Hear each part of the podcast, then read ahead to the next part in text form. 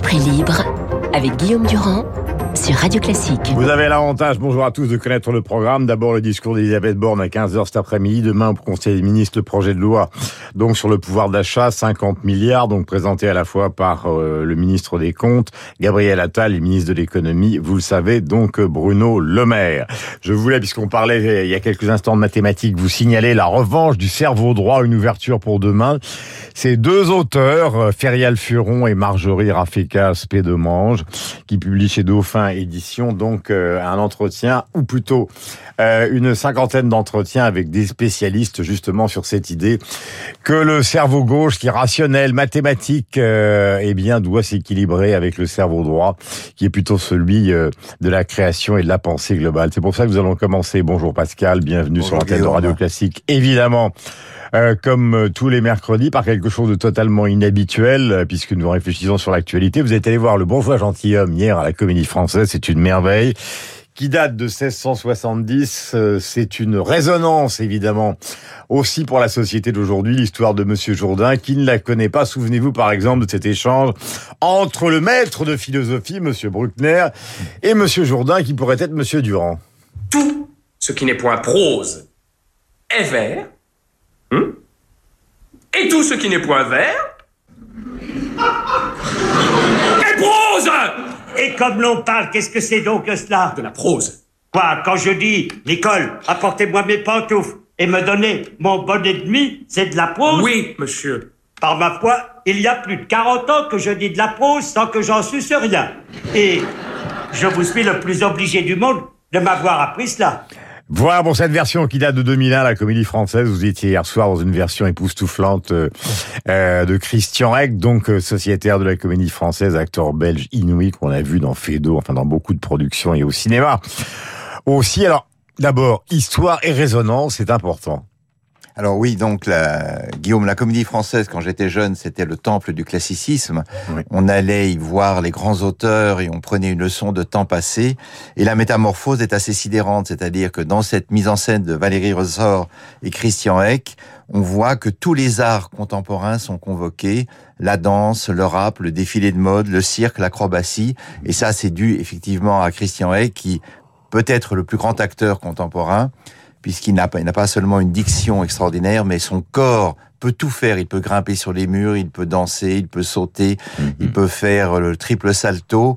Mhm. Et euh, on avait vu dans Fedo, vous en avez parlé, le filet à la patte, où il était absolument stupéfiant. Mhm. Et là, c'est la même chose.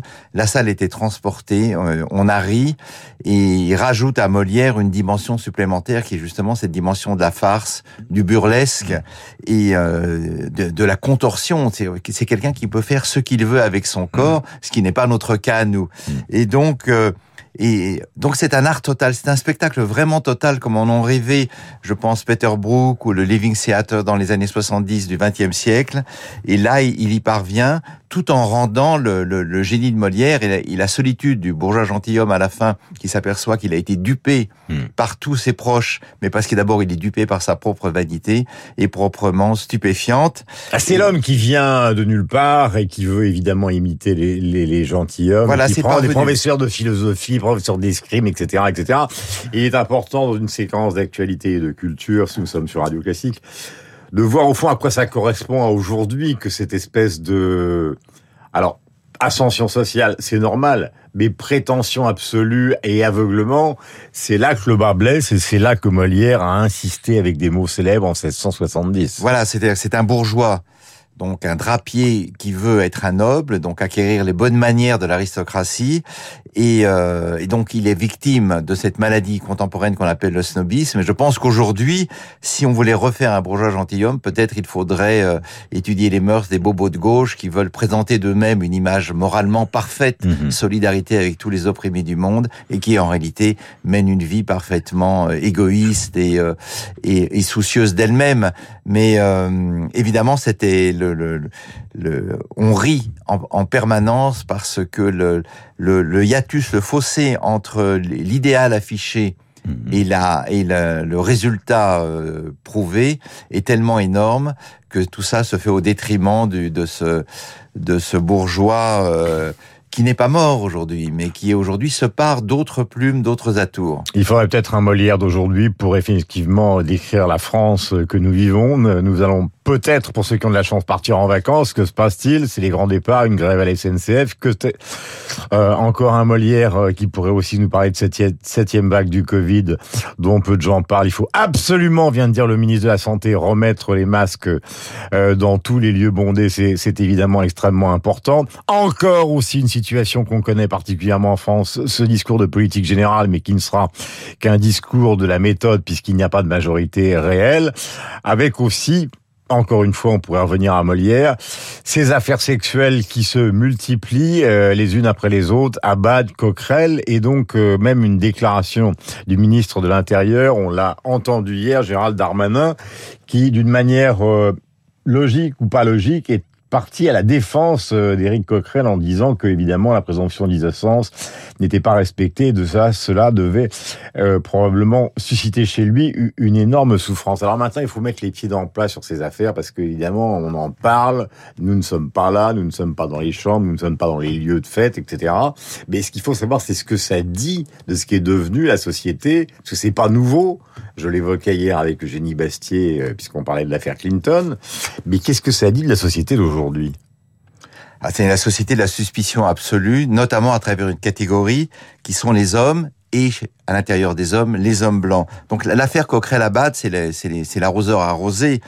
Euh, au soir du deuxième tour des législatives, Sandrine Rousseau expliquait que Damien Abad ne pourrait jamais mettre le pied à l'Assemblée sans être hué et empêché de parler. Mm. Et voilà qu'à son tour, euh, Éric Coquerel, nommé président de la commission des finances, à peine élu, est accusé par Rokhaya Diallo et par Sophie Tissier, une figure des Gilets jaunes, d'être un ploteur en série, d'avoir des mains baladeuses euh, et tripoteuses. Alors, je ne suis pas un fan de Rokhaya Diallo qui m'a intenté deux procès, qui voulait m'en faire un troisième, mais bon, on, est obligé de l'écouter. Quand les sectes se déchirent entre elles, il faut quand même entendre toutes les parties.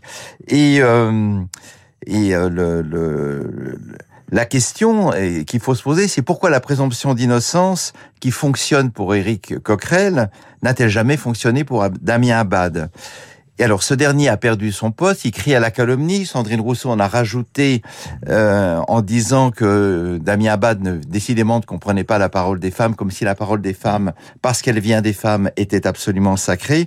Et moi, je me demande pourquoi il y a cette présomption d'innocence pour Éric Coquerel. Ben parce qu'il est de gauche et que Damien Abad est de droite et qu'en plus, il est handicapé.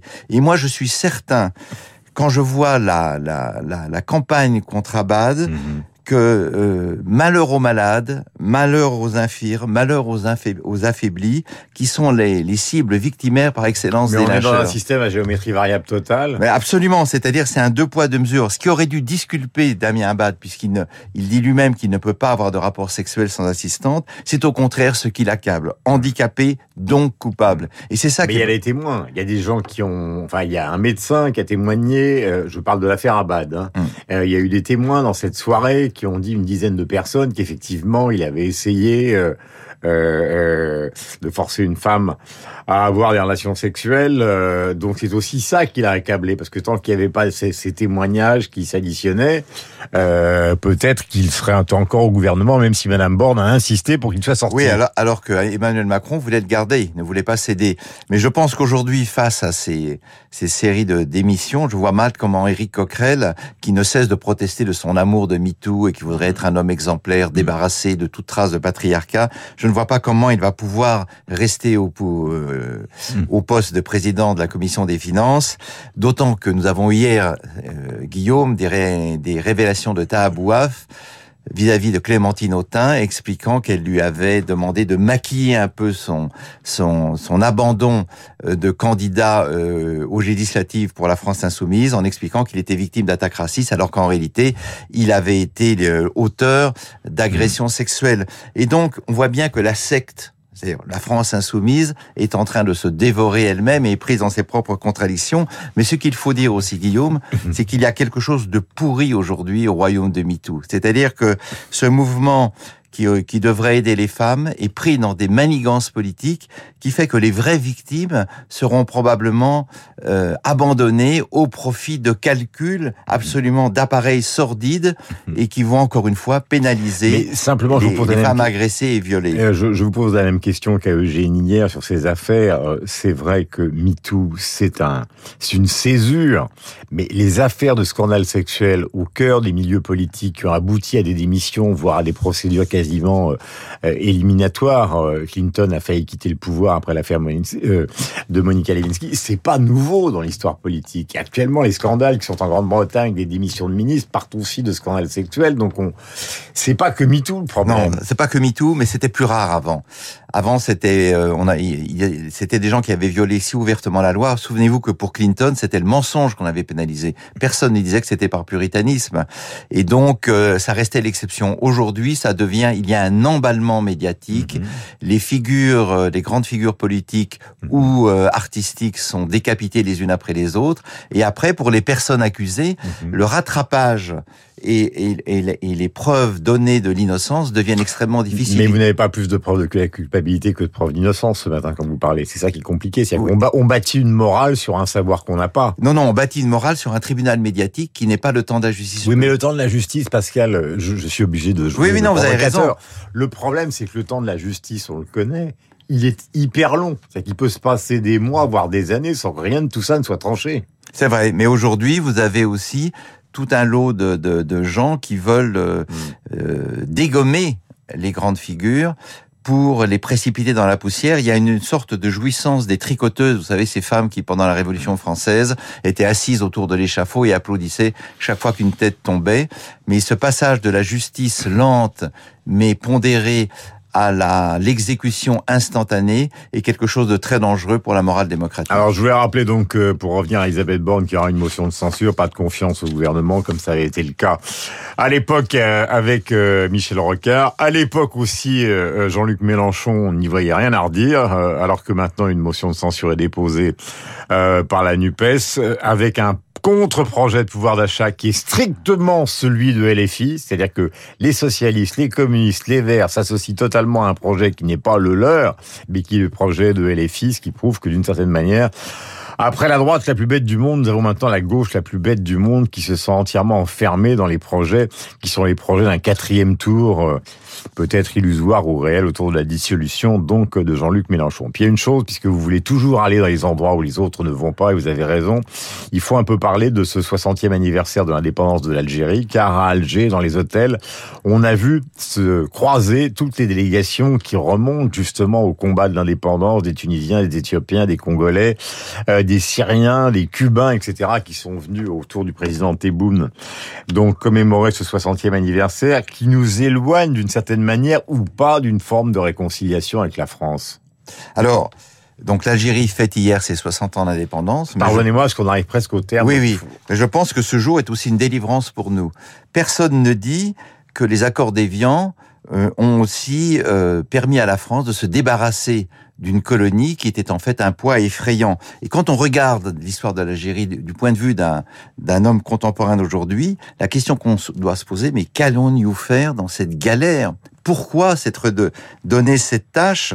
Ce fut une folie furieuse qui a failli entraîner la France dans la guerre civile et la discréditer moralement. Le seul intellectuel qui a compris la guerre d'Algérie, c'est ni Camus ni Sartre qui se sont trompés, c'est Raymond Aron dans la tragédie algérienne en 1957 qui dit il faut couper les liens. Au bord de la guerre civile, nous fûmes à un oui, moment. Oui, hein. nous fûmes au bord de la guerre civile et on voit bien qu'aujourd'hui, l'Algérie reste un marché, notamment un marché idéologique pour un certain nombre de gens, notamment les historiens.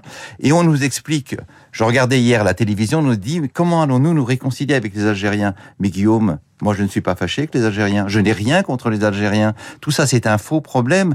La seule question, la seule chose qu'il faut demander aux historiens français et algériens, c'est aidez-nous à divorcer. Il faut aujourd'hui une deuxième décolonisation mentale. Il faut demander aux Algériens, oubliez-nous. C'est fini la colonisation. La Turquie vous a colonisé pendant trois siècles. Vous ne voulez pas aux Turcs.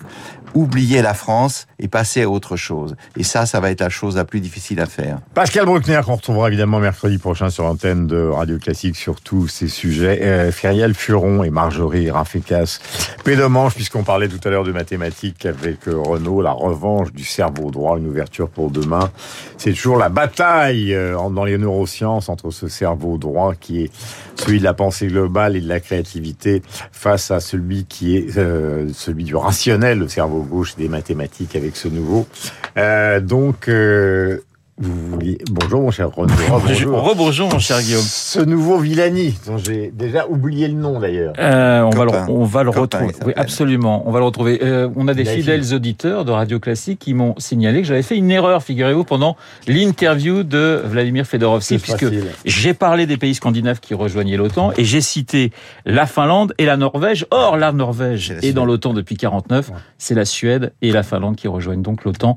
Il faut être très précis sur l'antenne de Radio Classique. Vous avez raison, mais vous êtes pardonné puisque vous avez fait amende honorable. 8h58, vous êtes sur l'antenne de Radio Classique, effectivement. Voici Renault, le rappel des titres et évidemment Franck Ferrand. Bruckner Pascal.